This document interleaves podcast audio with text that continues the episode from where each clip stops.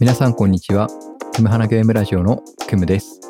今回は第31回で最終回を迎えた僕たちの番組について、これまでご視聴いただいた皆さんに向けて感謝をお伝えできればと思い、えー収録しています。今回は、えっと、僕、クム一人で収録しているところです。一応何を話そうかっていうのは決めながら台本というかレジュメみたいなものは作っているんですけど、ちょっと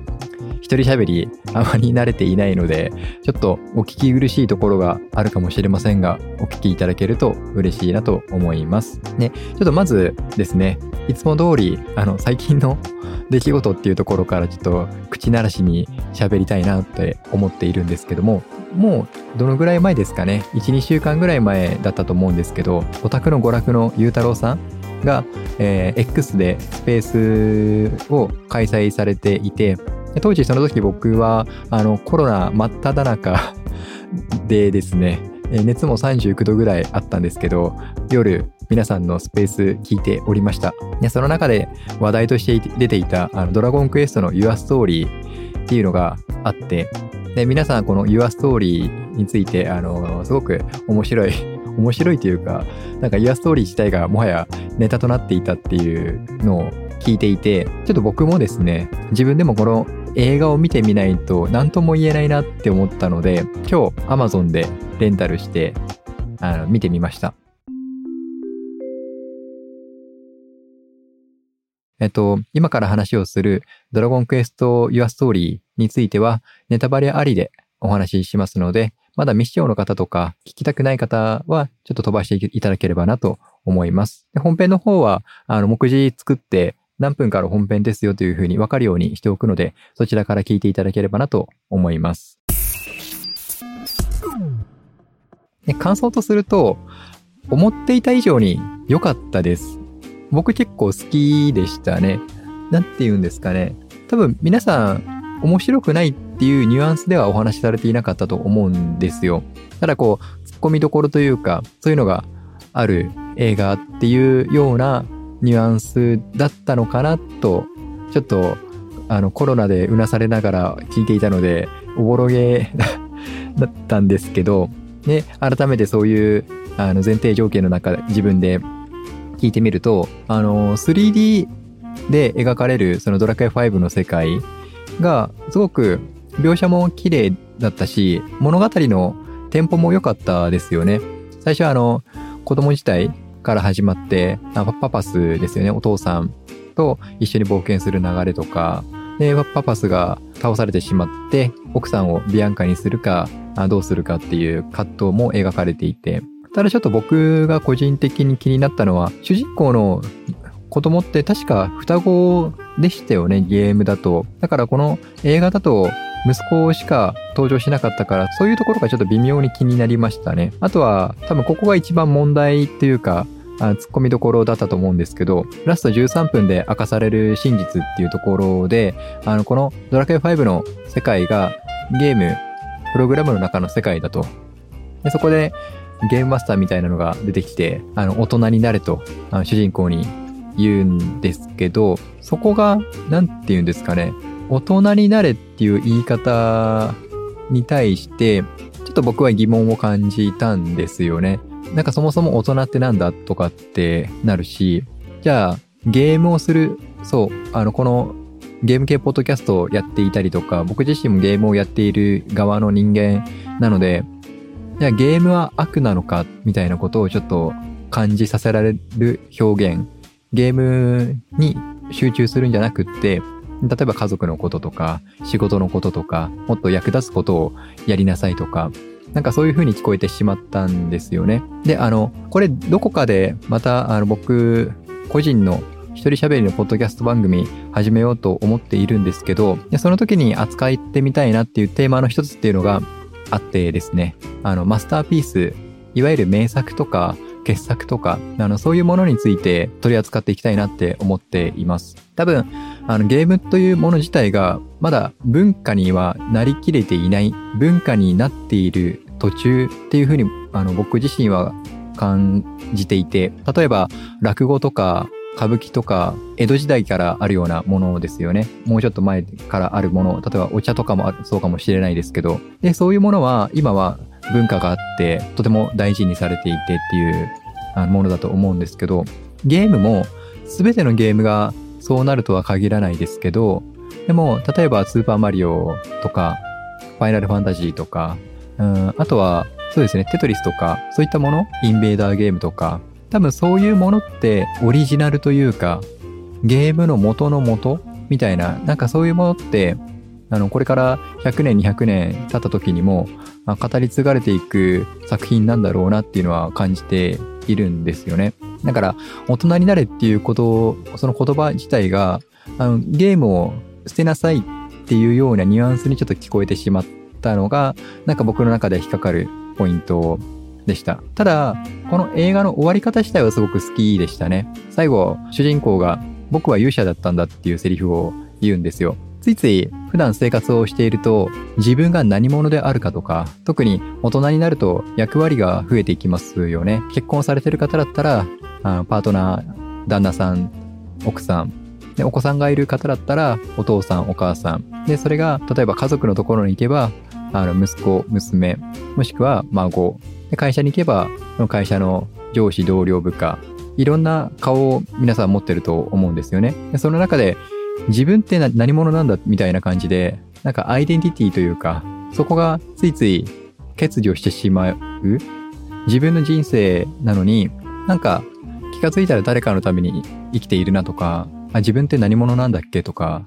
本当は何がしたいんだったっけとか、なんかそういうものを考えさせられるセリフが僕にとってその僕は勇者だったんだっていう風にあの最後に語られた一言でした。なので、この一言聞けただけでも僕にとってはこの映画見た価値っていうのがすごくあったなと、えー、思っています。で、あのエンドロールが流れて、最後の最後、エンドロールの終わりの方に、Continue Your Adventure っていう風に、あの、冒険を続けようっていう言葉が出てくるんですよね。そう、ここも大人になるとすごく感じる、大人になるとというか、なんかいろんなことを感じる、起きる中で、でもそれでも生きていかないといけないというか、人生は続いていくというか、あの、嬉しいことがあっても、悲しいことがあっても、それでも続いていくんだと。そのまた冒険が続く中で、いろんなイベント、出来事が起きるだろうし、えー、今よりももっと大変なことが起きるかもしれないし、逆に今が一番辛い時なのかもしれないし、まだまだあなたの冒険は続くんだよっていうような、で、そこにあの僕は勇者だったんだっていう、で、そのこれから起きる冒険に対して、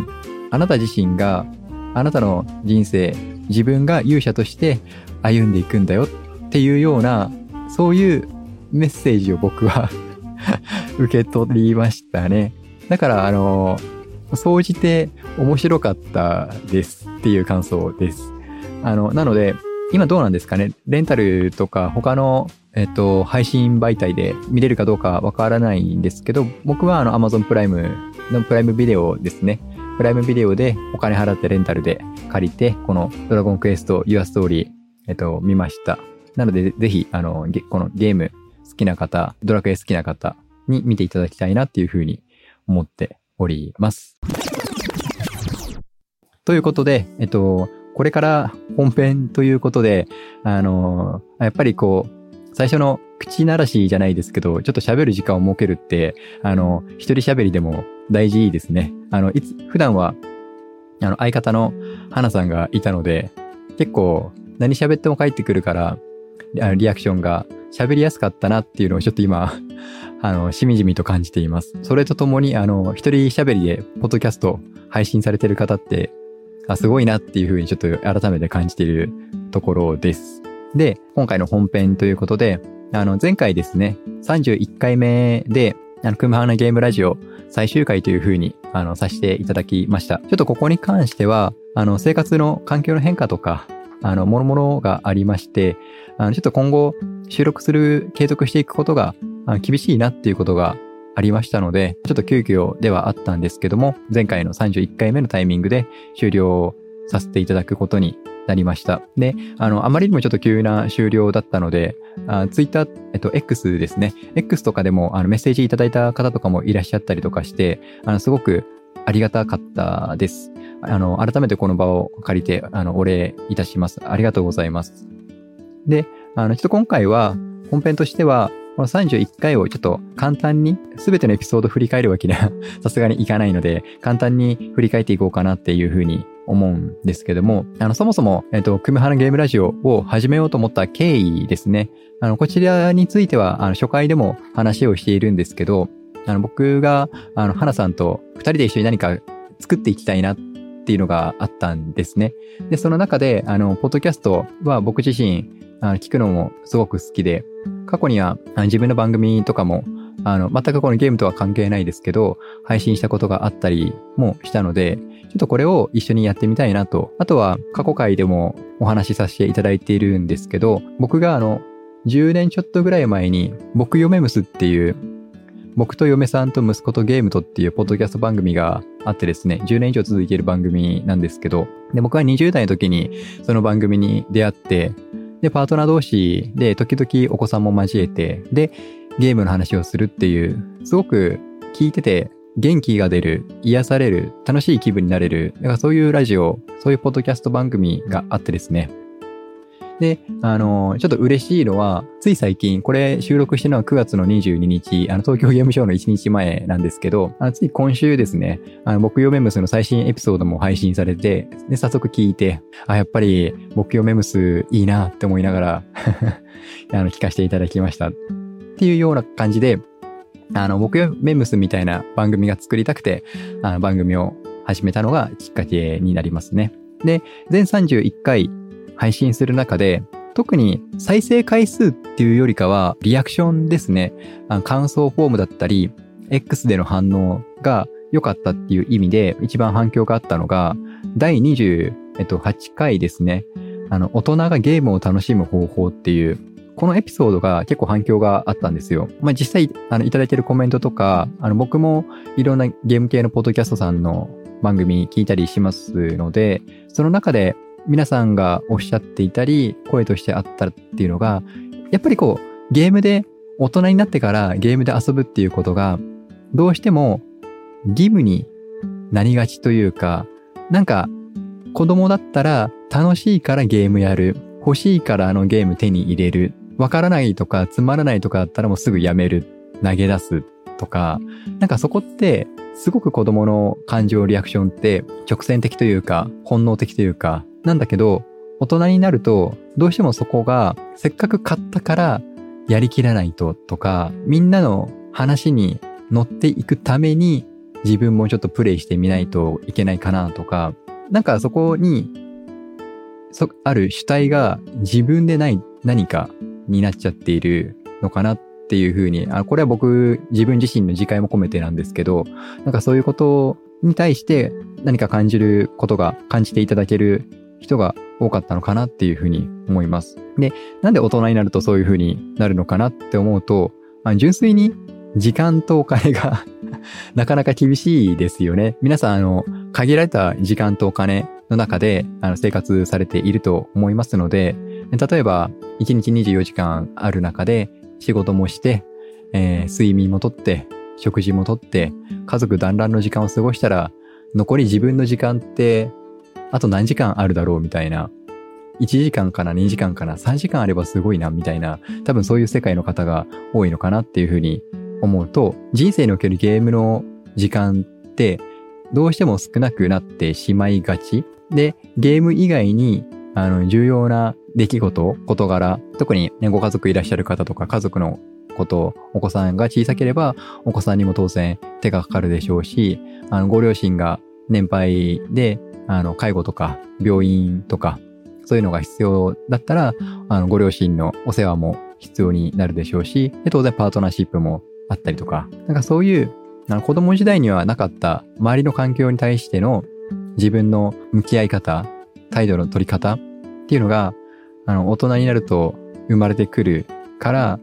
ゲームで遊んでる時間に対して楽しむっていうよりかは義務感になりがちとか、純粋に楽しめばいいのに、なんか純粋に楽しめていない、早くクリアしなきゃとか、早くあそこまで行かなきゃとか、になってしまいがちなのかなっていうふうに感じていただく方が多かったのかなっていうふうにあの、思いました。で、あとは、もう完全に僕が、もう誰得というか、僕得なエピソード、お気に入りのエピソードなんですけど、あの、第17回ですね。リアルゲーム観戦 in 横浜スタジアムっていうことで、あの、これ、あの、花さん連れて横浜ベイスターズの試合を、あの、横浜スタジアムまで見に行ったんですよね。あの、僕が小学生の頃から横浜ベイスターズが好きで、あの、今横浜に住んでいますので、横浜スタジアムに野球を見に行くっていうことが僕の中の夢の一つだったんですよね。で、花さんにもちょっと付き合ってもらって、一緒に行ってもらったと。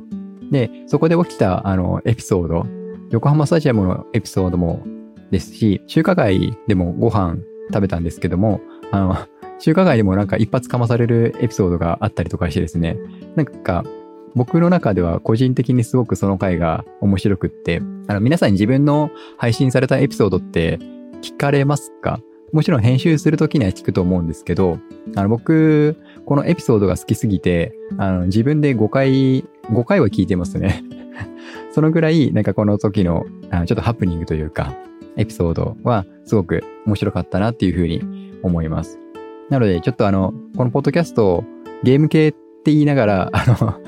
最新ゲームの情報を取り扱うとか、あの、ちょっとまた他のゲーム系ポッドキャスターさんたちとは違う路線を行っていたというか、そう行かざるを得なかったというか、あの、僕自身が新しいゲームに触れていたりとか、ゲームに対してそこまで今時間が取れているわけでもなかったりするので、ちょっといろんな角度を変えながらゲームについてお話しするっていう番組だったんですけど、なんかそういう違う角度でゲームを、に対して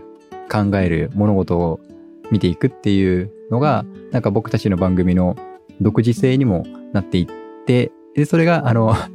リスナーさん、一部のリス、あの、リスナーさんたちにも聞いていただけるきっかけになったのかなっていうふうにちょっと思っています。あの、ちょっとはい、自己満かもしれませんが、あとは、最後ですけども、あの、このポッドキャストをやってて何が良かったかなっていうこともちょっと振り返ってみたいなっていうふうに思います。あの、まずは、まずはというか多分もうこれに尽きるんですけど、人とのつながりですね。もう本当にこれに尽きると思います。あの、僕はそこまではっきりは言ってはないと思うんですけど、あの、僕自身は今、フリーランスで仕事をしているので、仕事の内容によっては、外に出て仕事をするケースもあるんですけど、毎日ではなくって、普段は多分月の半分以上は自宅で仕事している時が多い、そうですね。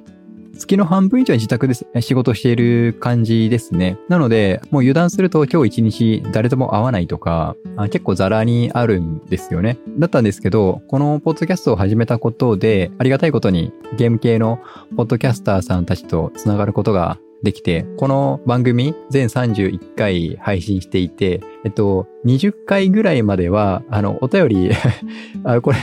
これはもう全然、あの、何があっても問題じゃないんですけど、第20回ぐらいまではお便り一通もいただいたことがなくって、それはなんかそもそものこの人との関わり合い方っていうのが僕自身がすごく慣れていないというか、どういうふうに人と、人様と接点を持っていけばいいんだろうなっていうのをちょちょっと距離感というか、いろいろ悩ん、悩むというか、つかみかねていたんですけど、あの、第21回の時に、皆さんご存知のゲームのつまみのレトロさんからお便りいただいてですね、それが初めての番組に対するお便りで、しかもそれがめちゃくちゃ長文だったんですよね。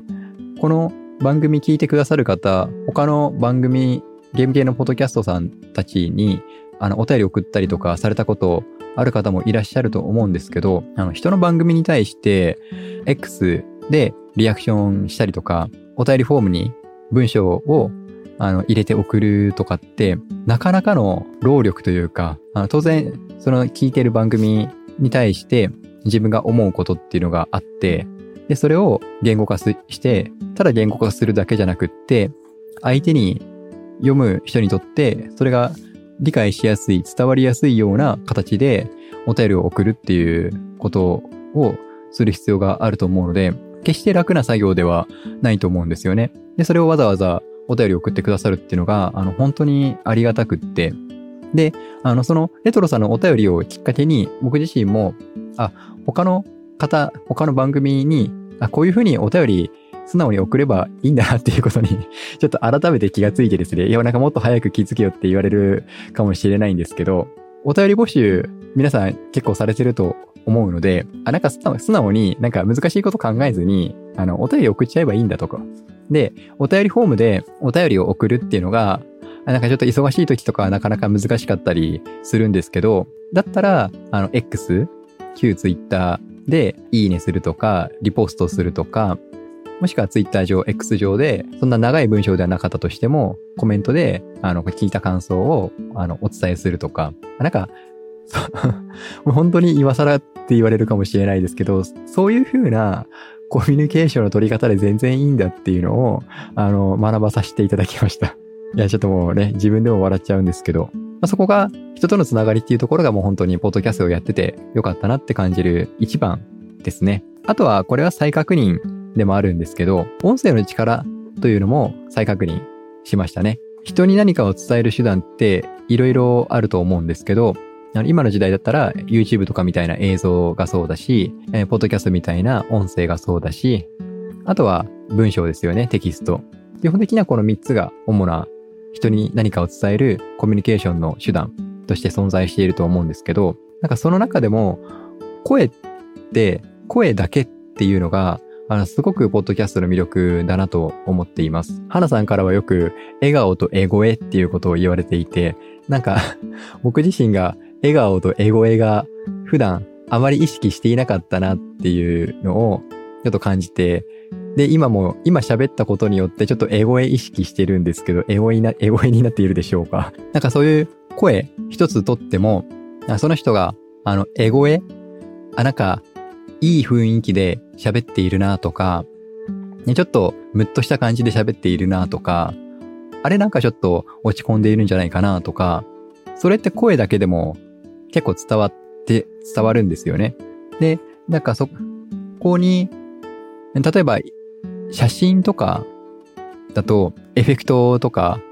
あの画像編集とかで例えばシワを消すことができたりとか、肌をちょっと白く綺麗に見せることができたりとか、レタッチとかそういうのをして、あの綺麗に美しくやることって、編集することってできてしまうんですけど、声に関しては、あの、本当にごまかし聞かないというか、もちろんあの収録するマイク、どのマイクで収録するかとか、あの収録する環境どういう環境で収録するかとかによって、あの、音質の違いとかは現れると思うんですけど、まあ、それは、あの、その機械の問題であって、その人自身の声っていうのは、なんかごまかしが効かないというか、その人の人となりが、あの、嫌をなしに伝わるというか、で、それがすごくいいと思うんですよね。あの、今週ですかね。あちょっと僕、さっきも言ったように普段自宅で作業することが多くって、まあちょっとなかなかメンタル的にきつかった期間時間だったんですよね。でもそれでも仕事を、あの、仕事はあるので、それを進める必要があって、って言った時に、ポッドキャストですね。皆さんが配信されている番組、いろんな番組を聞きながら、あの、作業することで、自分が一人じゃないなっていう孤独感を感じることなく、なんか人と繋がっている感じで仕事ができたので、特になんかリモートとか自宅でとか何か一人で作業する機会、時間が多い方にとっては、ポッドキャストってすごくいいのかなっていうふうに、改めて音声の力、メリットを、再認識しましたね。っていうのが、このクムハのゲームラジオをやってきた振り返りというか、そうですね。クムハのゲームラジオやってきたこれまでの振り返りになります。最後に今後についてこの1週間ぐらい自分でもあのいろいろ考えてみたんですけど、やっぱり、あの、ポッドキャスト自体は好きなんですよね。何かを配信するっていうことが好きで。なので、あちょっと、これは僕にとってのチャレンジでもあるんですけど、あの、一人喋りのポッドキャスト番組っていうのを始めていこうかなっていうふうに思っています。ちょっと、最初から形がはっきり定まっているっていう感じでもないと思うので、とりあえず走り出して試行錯誤しながら進めていければな、そういう番組を作っていければなっていうふうに考えています。で、具体的には新しいゲームをプレイするとか、最新ゲームの情報を伝えるとかっていうのは、今回のこの組花ゲームラジオでもやってこれていなかったように、ちょっと今の僕の生活環境では厳しいなっていうふうに思っているので、ゲームに関する本とか、これまで自分が遊んできたゲームとか、あとちょっと個人的に興味があるのが、ゲームに関わっている人たちに対して、なんかインタビューとか、なんかそういうゲームをやってる人たちの話を聞くっていうことを、あの、やっていきたいなっていうふうに思っているんですよね。そう。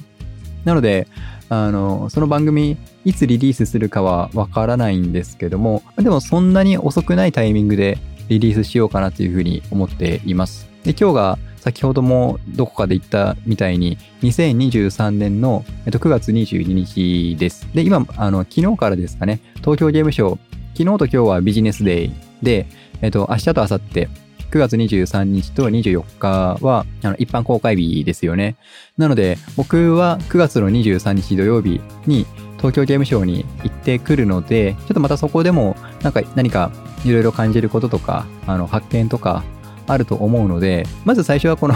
東京ゲームショウの振り返りというか、そこでの感想のシェアとか、あのそういうことを配信していく。で、ポイントとしては、なんかゲームを遊ぶ、ゲームで遊ぶことに対して、何かこうネガティブになるっていうよりかは、ゲームで遊ぶことで何かこう幸せになるというか、豊かさを感じられるというか、なんかそういう日々の発見につながるような番組を作っていきたいなっていうふうに思っていますので、番組がスタートした際には、えっと、X とか YouTube とかであのお伝えしていければなと思いますので、えー、その時にはまたよろしくお願いいたします。はい。ちょっと思わず、あの、そうですね、一人でどのぐらい喋れるかなっていうのは正直不安があったんですけど、そこそこ喋れたと思いますので、時間的にもいい時間だと思いますので、この辺りで終了していこうと思います。それでは最後までお聴きいただきありがとうございます。ここまでのお相手はクムでした。